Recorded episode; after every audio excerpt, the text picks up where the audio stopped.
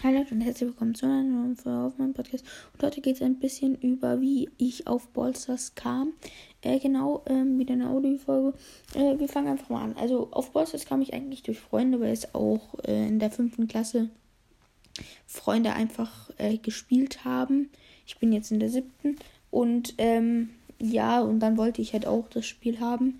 Und ich fand es eigentlich ganz cool. Ich habe in der Eve-Season angefangen. Die ersten Season waren cool. Es wurde dann immer ein bisschen schlechter. Aber ich habe eigentlich, war jeden Tag in Polsters mal on. Also ich hatte noch keinen Tag, wo ich nicht in Polsters mal irgendwie war. Außer im Sommercamp.